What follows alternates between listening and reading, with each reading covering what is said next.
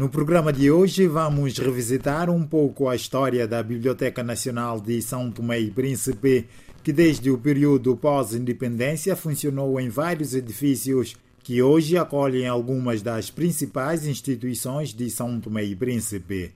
O nosso convidado é o atual diretor da Biblioteca Nacional, Alcindo Souza, que nos conta o percurso desta instituição. Depois do período pós-independência, é, existia uma biblioteca municipal é, que funcionava, é, portanto, onde hoje funciona o gabinete do primeiro-ministro.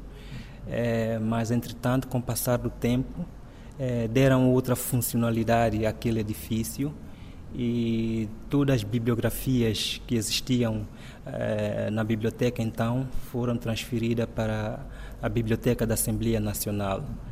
Eh, portanto, passando alguns anos, apareceu também o Centro Cultural Português, que é uma casa, eh, portanto, é uma sala de leitura, de leitura também bastante antiga. E com o passar do tempo também surgiu a Casa da França. Portanto, era uma casa, era uma sala de leitura é, que tinha apoio da cooperação francesa. É, mas a, até aquela data ainda não existia uma biblioteca nacional como tal.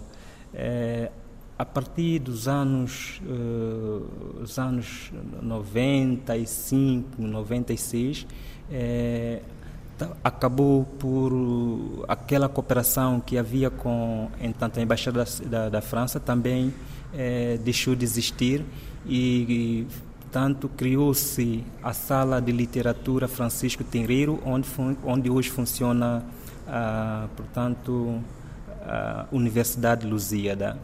É, portanto, foi a partir dali que o governo então decidiu uh, construir a Biblioteca Nacional, mas já era por volta dos anos é, 99, uh, os anos 2000 é, que se construiu a Biblioteca Nacional com o apoio da, é, da República da China-Taiwan. De lá para cá, a Biblioteca Nacional foi instalada na Praça da Cultura, num edifício próprio com melhores condições de serviço aos utentes. Ela foi inaugurada é, em 1 de maio de 2002 é, e todos os acervos bibliográficos que existiam na Sala de Literatura Francisco Tenreiro transferiu-se para a Biblioteca Nacional e é, houve também um orçamento que a biblioteca preparou na altura para a compra, para a aquisição dos novos livros. Exatamente. E, e, neste momento, quais são os serviços que a Biblioteca Nacional oferece aos seus visitantes, aos leitores no seu todo? Bem, portanto, a Biblioteca Nacional é, tem, é, neste momento, é, três salas de leitura em funcionamento, que é a sala de, sala de livros técnicos, sala de literatura e sala de bibliografia nacional. Como é que vê o nível de procura ou de frequência do público, dos utentes aqui na Biblioteca Nacional?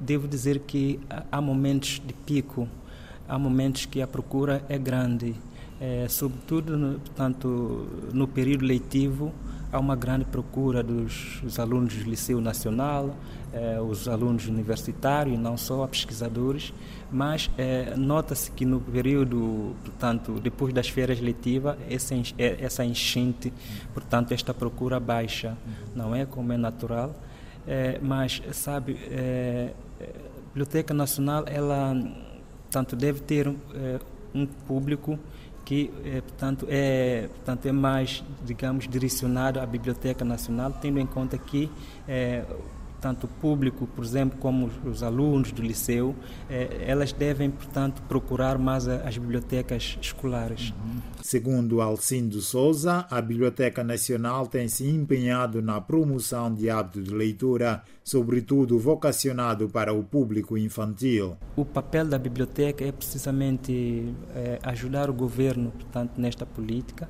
é, ajudar na equação de políticas que visam a promoção do livro, da leitura, da própria produção escrita, também dos próprios é, atores nacionais. É, mas interessa-nos, sobretudo, é trabalhar com as crianças, portanto, porque eu penso que é este alvo que nós devemos começar a trabalhar, em incutir, portanto, aquilo que é, é o gosto e o hábito pela leitura E, nesse sentido, nós temos desenvolvido algumas ações, não é? Para que nós, no ano de 2020, lançamos a primeira edição do concurso literário Escrita, Nacional, Escrita Criativa. É, é um concurso a nível nacional e, é, portanto, para dizer que é, superou as expectativas. É, e neste ano de 2020 lançamos a segunda edição, 2021, esqueça assim dizer, lançamos a segunda edição.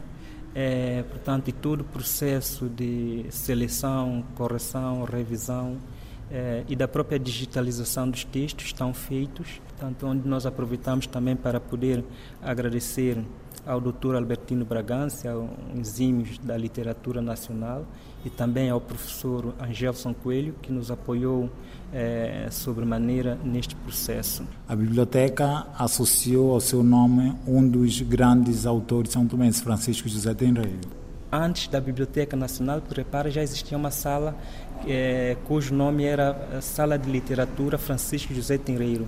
Depois da construção da Biblioteca Nacional, transferiu-se, portanto, todo o acervo bibliográfico, portanto, para uma sala, portanto, que é a Sala de Literatura Francisco José Tenreiro, portanto, que é o, também o patrono da biblioteca. Uhum. Quero deixar uma mensagem final a, a quem nos ouve. Para dizer que o livro é, é um amigo, um livro faz toda a diferença na vida das pessoas.